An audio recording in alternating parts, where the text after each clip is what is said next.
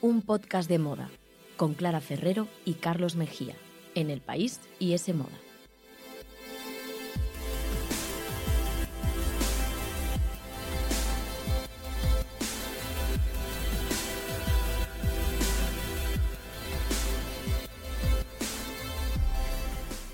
Hola, ¿qué tal? Bienvenidos a un podcast de moda. El podcast que escuchas mientras haces cosas importantes o no. Tú sabrás, aquí te queremos igual. Nos podéis escuchar, ya lo sabéis, en iTunes, Google Podcast, la web de Semoda y también en los podcasts del país. Y podéis seguirnos en Instagram, arroba un podcast de moda. Más de 5.000 amigos y subiendo.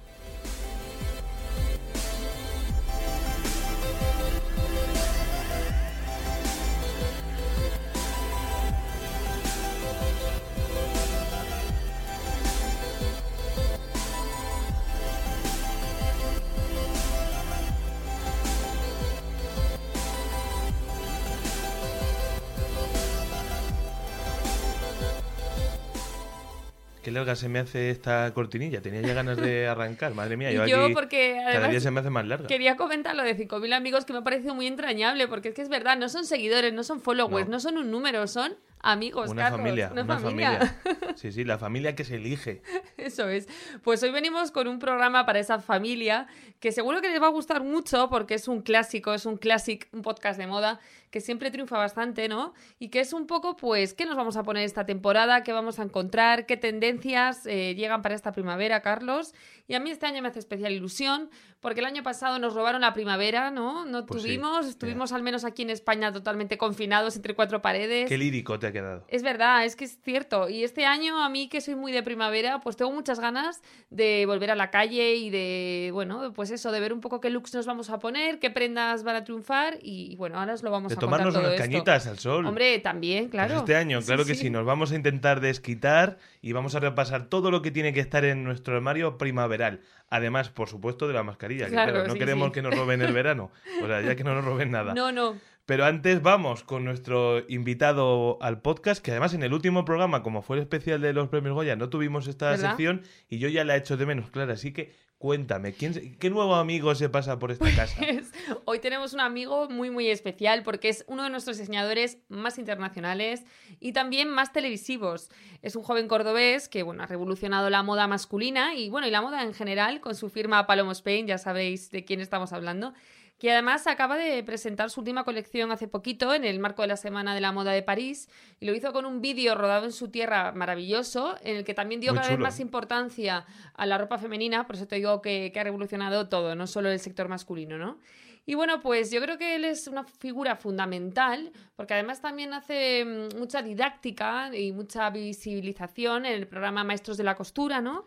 Él Sí. forma parte del jurado ya desde hace, pues esta es la cuarta temporada, que va a terminar ya en unos días. Sí, el próximo lunes. Sí, y hace poco hablando con él además, pues me decía que, bueno, que él también está de alguna forma orgulloso de estar ahí, pues en prime time, en una cadena pública, llevando esos looks masculinos tan particulares, con sus tacones y sus cosas, Pues sí. porque incluso eh, señoras de 80 años se le acercan por la calle y le dicen, oye, gracias a ti he aceptado que mi nieto sea gay o he aceptado que mi nieto lleve de- determinada estética o se ponga tacones o lo que sea. Es. Así que solo por eso la verdad es que es una maravilla tenerlo en la televisión. Y, y más en la tele generalista, en una cadena generalista y en la 1, que bueno, pues la ve eh, mucha gente mayor, de más Eso edad, es. y es muy importante. Bueno, pues es muy importante tenerlo en la tele y por supuesto en este podcast es un lujazo, así que nada, vamos a escuchar ya cuál es la prenda más especial del armario de Alejandro Gómez Palomo. Pues yo creo que mi prenda favorita eh, la que más cariño le tengo en todo mi armario es, es una chaqueta que tengo de, de, de Saint Laurent, eh, de, sarga con un estampado de, de fotográfico de Woodstock del 69, eh, de, una, de un print icónico que sacó Saint Laurent por el 69, que luego también eh, pude ver en el, en el Museo del Diseño de Londres. Esto fue una reinterpretación de Stefano Pilati eh, para la colección de, de Hombre de, 2010 de 2007. Y, y fue yo creo que de las primeras prendas de, de diseñador de runway que, que yo tenía, que me regaló un novio que tenía cuando trabajábamos en, en el departamento vintage de, de Liberty en Londres.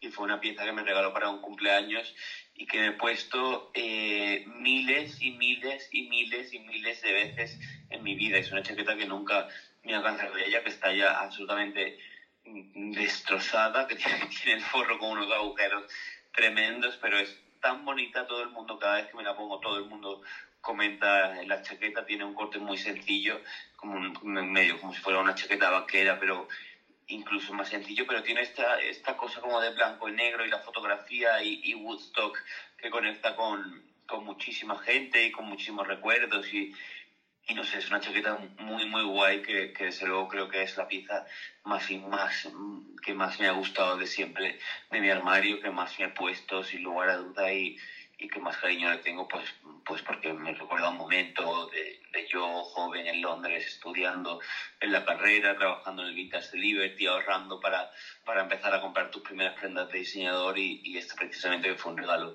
de, de mi chico del momento y que me hizo mucha ilusión, pues, pues la verdad es que sin duda cuando me han dicho esta mañana lo de pensar en tu prenda favorita, esta, esta es la primera que me viene en la cabeza. Pues ahí estaba, Palomo Spain, Alejandro Gómez Palomo, que, que, oye, claro, te digo ya que tiene que volver al programa a contarnos esa época suya trabajando en Londres, porque creo que tuvo que ser, vamos, épica seguro. Tiene toda la pinta, así que nada, eh, Palomo Spain, Alejandro, invitado quedas.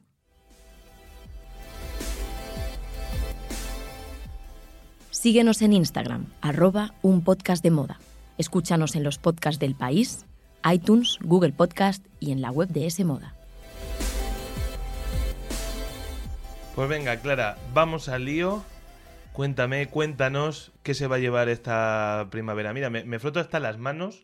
Mira, a ver si se nota. Sí, no sé si se oye pero ya estoy ¿Estás, preparado. ¿Estás con ganas? Con ganas. Pues yo también, porque te tengo que decir antes de nada que me lo he pasado pipa preparando este programa. Porque mira, ya la verdad es que no puedo más con chándal, con pijama, con esto. Al principio tengo que reconocer que el año pasado, cuando nos confinaron y estábamos en casa todo el día con ropa cómoda, lo agradecí de alguna manera porque era, pues eso, cómodo, ¿no? No tener que pensar cada mañana qué ponerte y tal. ¿Mm? Y ahora ya estoy cansada, ya no puedo más. Así que me da muy, como mucha alegría y mucho positivismo, pues ver esos looks de pasarela, algunos de ellos, pues súper escapistas, con vestidazos y todo esto. Y un poco, pues como dejarnos llevar y soñar con volver a salir a las calles, ponernos toda esa ropa. Y no sé, estoy yo como muy positiva hoy, Carlos, y la verdad que me apetece mucho hablar de tendencias y de prendas eh, súper especiales, aunque luego la realidad sea que saldremos a la calle con vaqueros y camiseta, pero bueno, por soñar, que no quede. Así que si te parece, vamos a montar el look de pies a cabeza para que sea un poco ya más ameno del repaso, más allá de tendencia tras tendencia. Muy bien. Y así ya además salimos del programa con el estilismo ya hecho y Pues los venga, deberes. para adelante, practicidad a tope, servicio de personal shopper, aquí en un podcast de moda. pues, por- Aquí hacemos de todo, euros. Carlos. Pues venga, vamos a empezar por el principio, por la base de la casa, que son los zapatos, y vamos, si quieres, subiendo un poco hacia arriba. Venga, Y bueno, los zapatos, pues seguirá mandando la comodidad. eh, y elijamos el zapato que sea, va a ser cómodo, porque vamos a ver muchos calzados planos y demás. Pero yo creo que los ganadores, sin duda, son los zuecos. Y tenemos zuecos, pues desde la versión más setentera del zueco de madera, que por ejemplo sale en la última campaña de Zara, que por cierto luego vamos a comentar, hasta pues los zuecos con plataforma un poco a los Spice Girl, ¿no? Eh, de por ejemplo de Molly Godard, que ha sacado una colección con UG, con UGG, la, la marca esa de botas sí, de botas de invierno, invierno. sí. Y luego, por supuesto, sin olvidar los de marcas como Simon Miller, que es una de las favoritas de Instagram y que sus zuecos están por todas partes.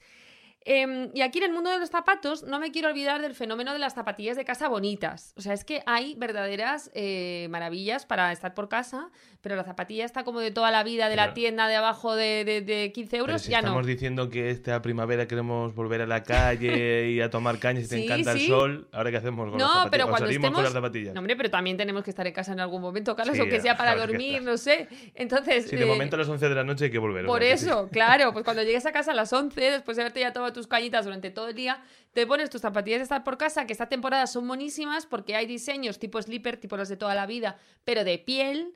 Hay otras que Oh. parecen directamente bailarinas para salir a la calle, pero que son para estar en casa. Hay cosas súper monas y además eh, algunas son versiones de lujo y demás, pero otras, incluso en marcas como Zara Home, han sacado toda una colección de zapatillas para estar por casa que la verdad no lo parecen.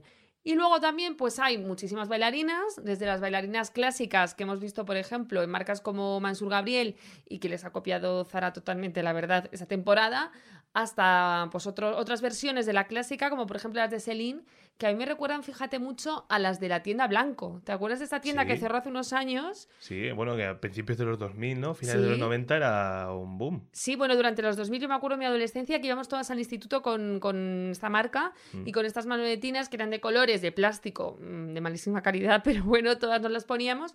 Y vuelve como esa estética de esa manoletina clásica súper plana y súper básica. Sí, me acuerdo yo en los en- botellones de ese tipo de bailarines, la sí, verdad. ¿verdad? ¿Te Sí, sí, suena? sí, la gente, porque eran más cómodas. Sí, Pero sí, bueno. sí. Venga, Eran cómodas, eran baratas. Y bueno, y luego hay mucha chancla también de dedo, mucha sandalia tipo Teba y tipo Birkenstock y tal, como muy fea, ¿no? El feísmo de las sandalias. Ah, también Pero esto lo vamos a dejar para el programa ya de primavera, o sea, de, perdón, de verano, y vamos a seguir ahora que de momento todavía es pronto para sandalia, vamos a seguir un poco más tapaditos. Venga, vamos con los pantalones entonces, si quieres. Pues venga, los pantalones, ya hemos comentado aquí, no sé si te acuerdas, que el pitillo ha muerto, Carlos, ya Sí. totalmente, o sea, ya es que esta, la muerte está confirmada, se ha hecho la autopsia, ya. Nosotros los, de- los defendimos un poco, ¿no? Eran más Bueno. los, de la generación Z. Sí, no, lo los que chavales decíamos... de 18 años son los que tienen problemas, pero nosotros... No, no tenemos problema. Pero lo que decíamos es que, claro, que tenemos muchos pitillos en el armario que hay que rentabilizar. No los vamos a quemar como hacían en TikTok. Sí, yo tenía pocos porque tengo un muslo ancho, pero es bueno, verdad, es verdad, que nos no contaste tu pequeño problemilla. Tienes un Es poco un ahí pro- complejo, Carlos, te veo... no olvido el tema, ¿eh? no lo olvidas. Pero bueno, eso, que nada, esta temporada, pantalones anchos en todas sus versiones. Ya sean más rectos o ya sean anchos, anchos, anchos, anchos, que hay un montón en pasarela. Esos son los míos. Esos son los tuyos. Pues mira, los hay todo lo que necesito. en The Row, eh, Louis Vuitton, Dior, Valentino, Schiaparelli, que por cierto lo está petando con Daniel Rosberry al, al frente, o Victoria Beckham. O sea, hay muchísimo pantalón ancho. Incluso también, si nos vamos ya al pantalón corto o a la bermuda, pues también este verano y esta primavera viene súper, súper ancha. Así que, vamos, aquí no hay duda. Y esta parte, de alguna forma, conecta y, y- y ya forma el look si seguimos con la siguiente prenda, que sería la parte de arriba, ¿no? La camisa o la blusa. Porque eh, estos eh, pantalones que son como anchos y por tanto se supone más cómodos, ¿no? Y más frescos y más relajados y tal, contrastan con prendas de arriba mucho más románticas, historiadas, sofisticadas. Hay un Entonces, contraste. pues yo creo que el contraste, no sé si estarás de acuerdo, esto de parte de abajo amplia y cómoda y, y parte de arriba pues más arreglada, eh, no sé si tiene algo que ver, yo creo que sí, con Zoom, ¿no? Tiene que ver, sí, Con el sí, sí. teletrabajo, las videollamadas, que bueno, eh, todos hemos estado apareciendo en las videollamadas con una camisa o no sé qué, arregladito, un jersey bonito, una sudadera bonita y luego ahí ya la parte de Y abajo... luego el pijama. Si o había sea, pantalón de pijama, suerte. Es así. Ah, en tu caso que no, no había nada, Carlos, No, ¿o qué? shorts, Porque- shorts. Ah, shorts. Vale, vale, Shorts. vale.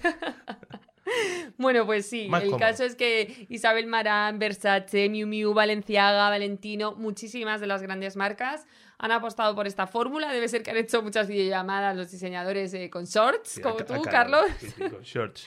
Y el caso es que es eso, ¿no? Pues hay mucha blusa romántica con grandes cuellos o con detalles, precisamente, eh, pues eso, como muy para Zoom, pero luego pantalones súper relajados. Así que parece que esta combinación se va a quedar con nosotros.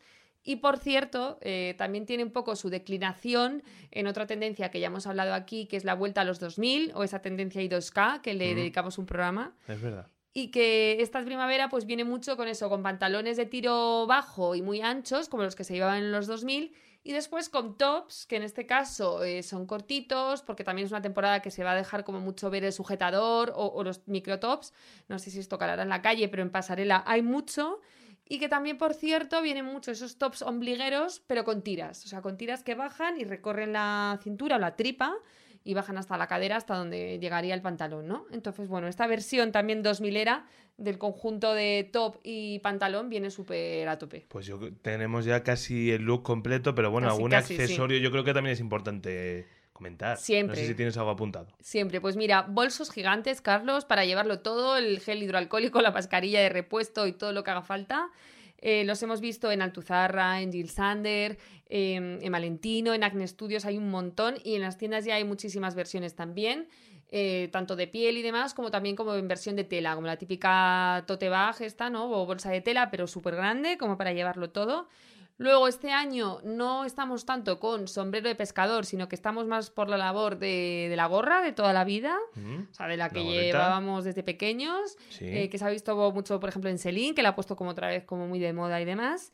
Y luego joyas, pues se van a llevar súper vistosas, llenas de colores, de optimismo, de esperanza, eh, muy infantiles también incluso. Y también como de rollo hippie, pues con cristales, con piedras, como un rollo muy artesanal, ¿no? Como todo un poco esta corriente un poco más hippie, que yo creo que tiene que ver también, pues a lo mejor con, bueno, con esa estética setentera que, que se va a recuperar ahora, como de los años después de la guerra de Vietnam y demás, que volvió eh, un poco la juventud, eso es, yo creo que ahora es un poco el paralelismo con la actualidad y entonces después de este tiempo tan oscuro viene todo como super flower power, como dices tú. Pues a ver, a ver si hacen un Woodstock en esta época o algo, yo que sé. Sí, como la chaqueta de paloma, además. tal, sí, sí. Sí, sí.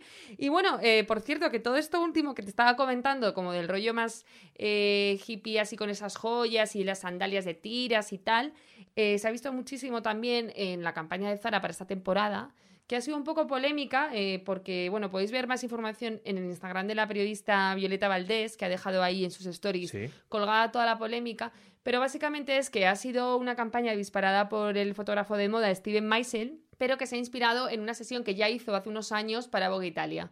Lo que pasa que, claro, el problema es que no ha citado a todo el equipo porque, por ejemplo, bueno, las modelos salen como con un turbante y esto fue una idea de Orlando Pita, que en ese momento vio que si no cubría el pelo de las modelos iban a salir súper despeinadas y súper horrorosas y se le ocurrió poner los turbantes en la campaña, en, perdón, en la sesión de Vogue Italia. Entonces ahora esto se ha recreado, pero no se ha citado, aunque claro, es un poco controvertido porque el fotógrafo es el mismo, con lo cual en teoría sí que puede replicar un poco su obra. Entonces, bueno, aquí hay un debate y bueno, lo- no, pues ahora que estábamos hablando de Zara, digo, lo voy a comentar. No es la única polémica de Zara estos días también. Bueno, llevándomelo un poco a mi parte, Sí. se ha cancelado. No sé si yo creo, no sé si llegamos a comentarlo. Yo creo que sí. Creo que que sí. estaba sí, la preparando. Amazon Prime en España una serie Mm. sobre la vida de Amancio Ortega.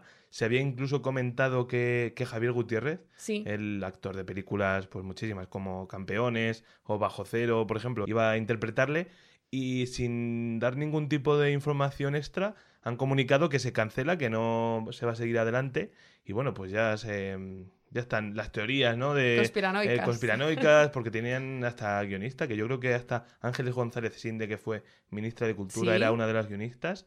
Y bueno, pues eso, ya se habla sobre el poder oscuro de Amancio Ortega. Hombre, y es un poco raro, ¿no? es un poco raro que una serie que yo creo que tendría muchísimo tirón, ¿no? Lógicamente, tanto, claro. pues no, no hay más información. Bueno, pues sabe- sabemos que en este tipo de contratos hay muchas cláusulas de, de confidencialidad Ujú, y que, bueno, que les impide hablar más sobre lo que ha pasado.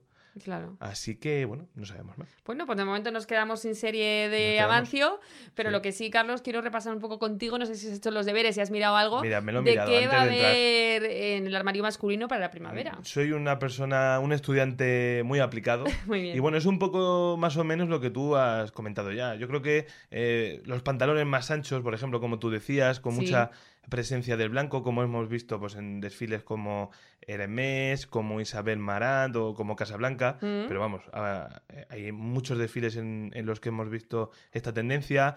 También proporciones amplias en los pantalones más cortos. Así un rollo un poco baloncesto, un poco noventero. Sí, o sea que nada de shorts, entonces. Nada de shorts, bueno, que te pues me compro unos y de- ya dejo mis shorts. Y luego la parte de arriba, prendas también más llamativas, yo creo que también un poco, ¿no? Por el rollo de zoom friendly que le llaman, más de videollamada, eh, como la camisa de manga corta, que bueno, yo nunca he sido muy fan, pero oye... Tiene eh, su público. se resiste a morir con unos estampados retros, un poco psicodélicos. A mí me recordaba a la que llevó Bill Murray en los Globos de Oro. Marcando tendencia. Y también mucha chaqueta, eh, tanto tipo sahariana eh, como bomber, pues, Sí. mucha chaqueta. Hay mucha chaqueta, también muchas gabardinas, bueno, lo típico de la primavera. He visto también como mucha americana y mucho traje setentero, lo que hablábamos también, ¿no? De esa vuelta de los 70 y tal. Y luego, pues también, eh, yo estaba echando un vistazo y hay como mucho minimalismo. O sea, que si tenéis unos buenos básicos de armario, yo creo que la primavera está, Carlos, eh, aprobada con nota. Pues Así bueno, que- en muy buen look, Clara, enhorabuena. Pero claro, hay que decir que vamos a dejar eh, estos días en Instagram eh, eh, fotos, inspiraciones Eso de estas es. tendencias, que tenemos mucho material. eh, y bueno, para que lo tengáis un poco más claro y que, oye, poder soñar un poco, como decías al principio del programa, que, que ya, que ya llega, ya que falta nos hace. Here comes the sun, que decían los Beatles.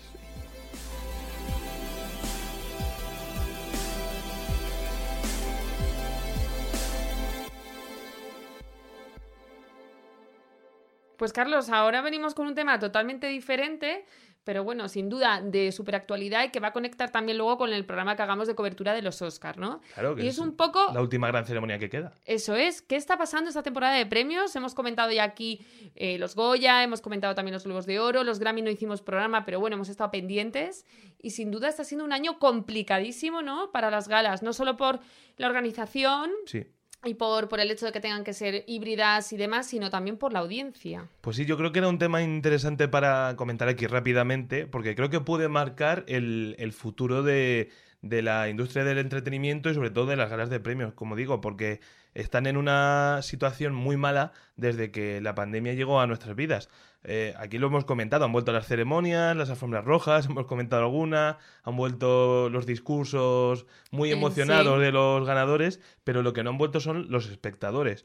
Y lo quería comentar porque, bueno, hace unos días eh, se celebraron los premios Grammy, eh, a los que acudieron. O sea, estos no fueron unos premios en los que dijeron, oye, que es que no aparece nadie, es normal que no tengan audiencia. Sí. No, no, estuvieron ahí Taylor Swift, estuvo Harry Styles, eh, Dua Lipa, Billie Eilish, pues las mayores estrellas de la música ahora mismo. Hubo muchos lucazos, Y- además. Y, sin embargo, pues yo creo que ha terminado por confirmar la regla, que es una desafección tremenda eh, por este tipo de saraos. Eh, marcaron su mínimo histórico de audiencia clara, bajando hasta un 53% Dios mío. con respecto a la edición de 2020. Un 53% de espectadores que se quedaron eh, por el camino. Pero es que no son los únicos. Han caído todas y cada una de las galas organizadas este año. Da igual donde mires, en España, en Estados Unidos, cualquiera, los MTV Video Music Awards, los Critics' Choice, los Emmy allá por septiembre, los American Music Awards, los Globos de Oro, eh, fueron un auténtico desastre, cayendo cerca del 60% y Dios perdiendo mío, más de es una 11 barbaridad. millones, o sea, el 60% es muchísimo en televisión. Claro que es, eso es claro. Y perdiendo más de 11 millones de espectadores. Y en España, como digo, también los premios Goya, que aquí, oye, yo fui el primero que los alabó con entusiasmo y, y lo sigo pensando. Se hundieron en audiencia. Su peor dato en, qui- en 15 años. Y claro, sorprende porque ahí estaba Ya. Antonio Banderas, Penélope Cruz salió la primera, eh, Aitana, Nati Peluso, medio Hollywood mandando saludos de WhatsApps. Sí. Pues nada, nada de eso pudo llamar la atención de los españolitos. Así que, no sé, complicado. Es complicado, pero sí que es cierto que, bueno, que es una tendencia que ya se venía dando antes de la pandemia, ¿no? La bajada de audiencia. O sea, cada vez los, eh, no sé qué nos pasa, que no nos interesan tanto las galas, pero esto ya ha sido como el remate, ¿no? Sí, está pasando en la televisión a nivel general. Es algo un poco generacional, ¿no? Le está pasando también a las series en prime time, le pasa al deporte en televisión. Esto va bajando, cada vez hacen, cada año hacen un poquito menos de audiencia eh, que el año anterior. Pues claro, hay un montón de ventanas ahora. Está eh, TikTok, está Twitch, está Netflix, está HBO. Y bueno, los jóvenes sobre todo, pues es que si no aparece Ibai Llanos, ni se acercan. Yo no saben ni lo que es la tele. Pero claro, una caída tan abrupta mm, del 50, del 60%, solo se explica, yo creo, desde una tormenta perfecta de condicionantes. Que bueno, voy a intentar comentarlas contigo a ver si estás de acuerdo. No vale, sé si te voy a o sea, que convencer. tú tienes aquí tu teoría y tienes tus argumentos variados, ¿no? Porque desde luego es que, claro, para Sí, lo que y soy tú- pesimista, que es lo peor. ¿Sí? O sea, sí, sí, O sea, que, igual, eh, no sé, en 2025 no estamos ya haciendo alfombras rojas en un podcast de moda. Bueno, no sé si nosotros las seguiríamos haciendo. Yo creo que se- igual nosotros no, pero porque ya estaremos pisando las alfombras rojas. ah, claro. haciendo, no, haciendo entrevistas allí. No Claro, claro. que No, no, no, hombre, ya. En Hollywood no nos veo de momento. Pero bueno, venga, entonces, eh, ¿cuál pri- crees que es la La primera explicación yo creo que es la más evidente, la que estará pensando el oyente. Oye, pues es que, eh, sobre todo, en este caso, los premios de cine, es que no hemos visto las Claro, películas. claro. Es que no hay otra. No hemos este ido año al cine, es que no, han- no han abierto. O sea, los cines estaban cerrados. estaban cerrados, los que estaban abiertos con aforos muy, muy, bueno, de muy poca capacidad. Luego tampoco ha habido promoción en medios. Yo, por Claro. ejemplo, recuerdo, antes de hacer el, el programa aquí de los Goya, lo comentaba con amigos y familiares y me decían, ¿qué película está nominada? Es que no sabemos ni qué películas estaban nominadas, no las hemos visto. Y claro, eso es muy importante porque no hay, no hay competición. O sea, estos sí, premios. las quinielas es como. Estos premios se basan en la identificación, ¿no? Nosotros tenemos una película favorita, tenemos un actor favorito, que es la que más nos ha gustado ese año, el que más nos ha gustado ese año, y queremos que gane, vamos con él, como si fuera un equipo de fútbol. Ya. Este año, al no verlas, pues es que Pues nos da nada. igual que gane A que gane B. Ya, lo que pasa es que, por ejemplo, eh, se me ocurre que los Grammy, que sí que hemos escuchado música, porque de hecho hemos estado todo el día con Spotify mientras hacíamos ejercicio ejercicio en casa, O o, lo- limpiábamos, o yo qué sé. O los Globos de Oro, que... O los Globos de Oro que hemos visto series, Mm. claro, ahí eh, no se explica esa desconexión tan brutal, esa bajada de la audiencia en un 50%. Eso es. eh, esto tiene que haber algo más. Por Claro. ejemplo, yo creo que también las conexiones de, de Zoom, estas galas híbridas eh, por remoto, yo creo que le restan glamour.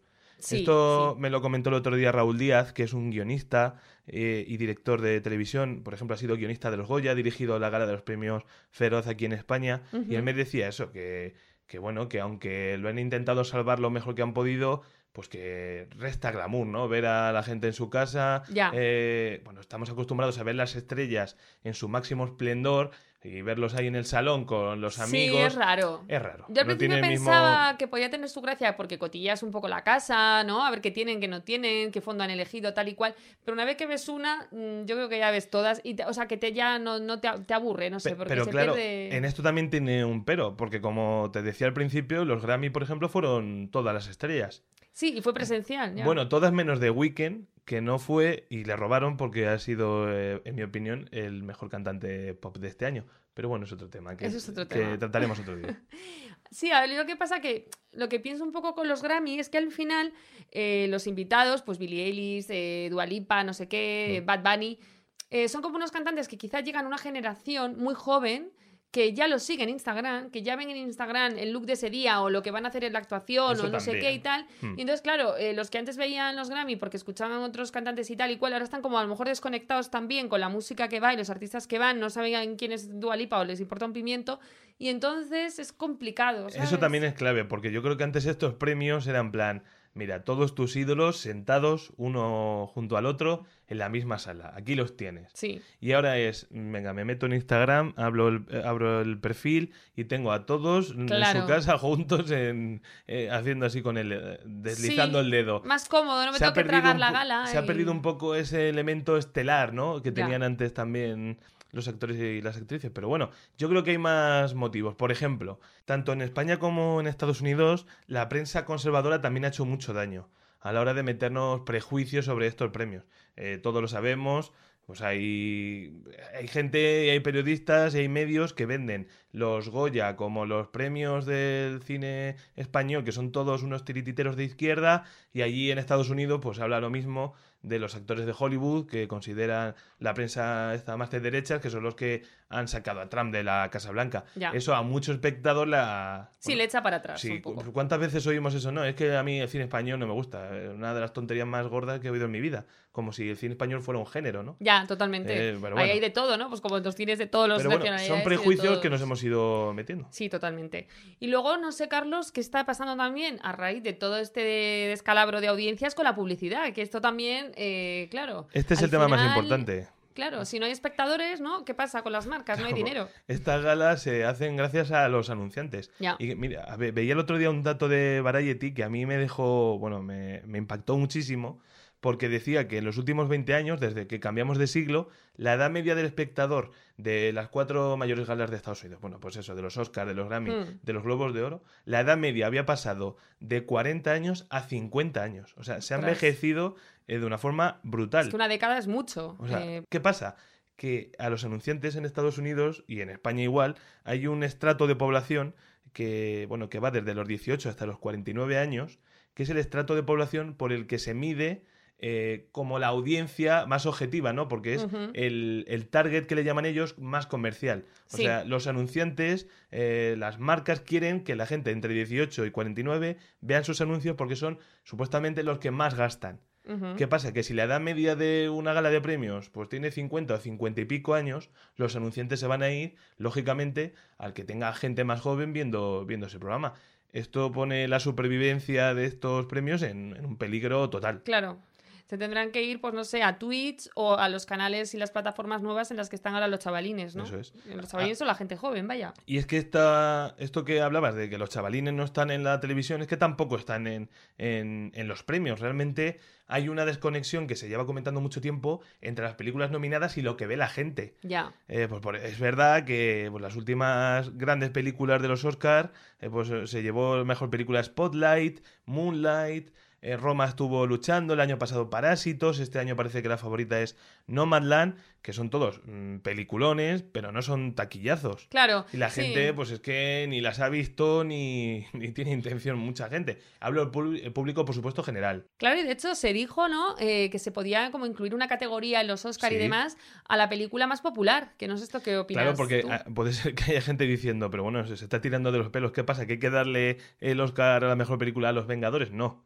Eh, esto va de. Los académicos tienen que dar el premio a la película que ellos consideran mejor, no a la más popular. Claro. Pero es verdad que la gente le gusta identificarse, como digo, con cosas que, que han visto. Yo creo que estamos en una época en la que ahora mismo Hollywood se premia mucho lo independiente, eh, lo intimista, lo más sesudo, lo más activista. Y yo me gustaría que Hollywood volviera también un poco a reivindicar en este tipo de galas, pues esas películas, eventos, eh, con grandes repartos, con efectos especiales, con, eh, pues qué, musicales, grandes comedias, Sí. esos dramones de los 90 que eran los grandes protagonistas de la taquilla, que son los que atraen al público y es que lo vamos a necesitar.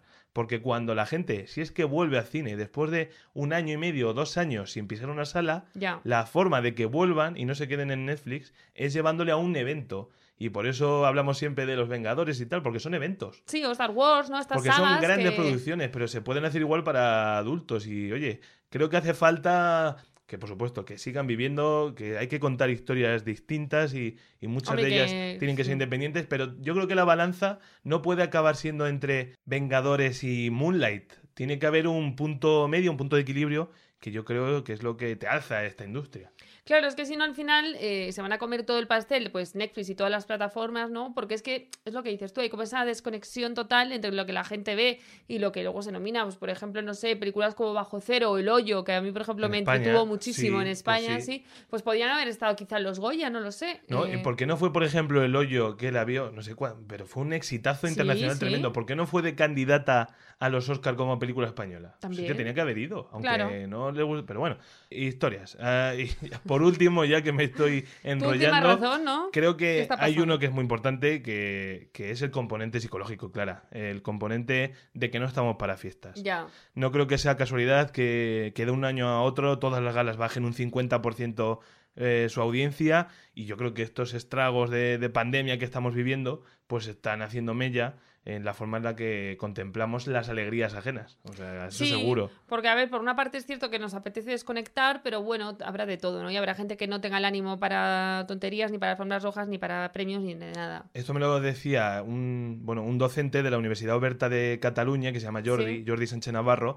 y me decía eso, que él eh, estaba notando que nos cuesta festejar eh, las cosas, que no estamos para fiestas ahora mismo, y entonces Claro. eso se nota cuando haces una gala de premios, cuando aparece eh, gente en la alfombra roja, pues oye, a lo mejor no es el mejor momento, entonces yo creo que tampoco podemos hacer una ley general este año porque todo está siendo muy raro. Sí, sí, sí. Eso sí, también me decía, que es algo, creo que es algo muy interesante, que los propios gremios eh, que entregan estos premios, pues las academias, las asociaciones, quien sea, también tienen que replantearse un poco a sí mismos. Y yo creo que es la mejor reflexión para, para acabar. Porque, por ejemplo, eh, ¿deberíamos incorporar series a los premios Goya? Viendo que ahora mismo la industria española eh, de series es súper potente y que Claro. pues este año Veneno, Patria, 30 monedas, no sé, eh, son pedazos de serie que son casi más importantes que muchas películas. Claro, es que por ejemplo los Javi, que están ya petándolo en Hollywood y claro, no están en los Goya porque obviamente pues las, lo que han hecho este año ha sido en series, ¿no? Y entonces Sí. no, no tenían hueco ahí. Pues es verdad que se queda como un poco cojo, ¿no? Y que igual se podría hacer más internacional el evento con este tipo de... ¿Tiene sentido, por ejemplo, Clara, que los Grammy, que yo no lo entiendo, sigan entregando el premio al álbum del año cuando casi nadie escucha ya, Ya, disco total, completo? total, hasta total. que llegó Zetangana con el madrileño. sí, sí. Y no sé, eh, deben hacerle sitio a los Oscar a YouTube, a Twitch. Eh, lo que está claro es que las galas son prácticamente iguales que hace 60 años y el mundo ha cambiado mucho desde entonces, la audiencia ha cambiado mucho, las plataformas han cambiado mucho y hay que reinventar las galas, reinventarse o morir. Claro, yo creo que además pasa un poco con la industria de la moda lo mismo, ¿no? Los desfiles, siempre nos estamos eh, pues preguntando si esa fórmula ya es caduca, si tiene sentido. Es algo que se inventó hace muchas décadas pues para vestir, o sea, mejor dicho, para vender vestidos para vender ropa y demás, ¿no? Y que ahora ya, pues cuando estamos viendo la ropa en tiempo real en Instagram y la queremos comprar al momento y demás, pues no tiene sentido quizá ese tipo de fórmulas, ¿no? También es algo que nos estamos replanteando ahora mucho más con la pandemia y con las semanas de la moda digitales y tal. Y bueno, pues veremos en qué para todo esto, toda esta reflexión si dentro de unos años tendremos eh, galas y tendremos desfiles o no. Pero lo que está claro es lo que decías tú, ¿no? Que yo creo que se tienen que reinventar y adaptarse un poco a los nuevos tiempos si quieren sobrevivir. Conclusión, que los Oscars lo tienen complicado, así que Sí. mucha suerte porque lo van a necesitar, que además ya hicieron mínimo histórico de audiencia el año pasado. Sí, a poco que O baje sea, ya se el van a dar horizonte no es halagüeño, pero oye, aquí lo vamos a comentar, nuestra quiniela, Sí, sí. alfombra roja, aquí Hombre, claro.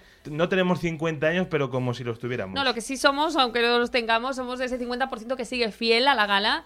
Eh, nosotros la, lo vamos a ver y, por supuesto, lo vamos a contar aquí. Así que nada, nos vemos en el próximo programa y gracias por escucharnos una vez más. Hasta luego. Ese Moda, el tercer sábado de cada mes gratis con el país.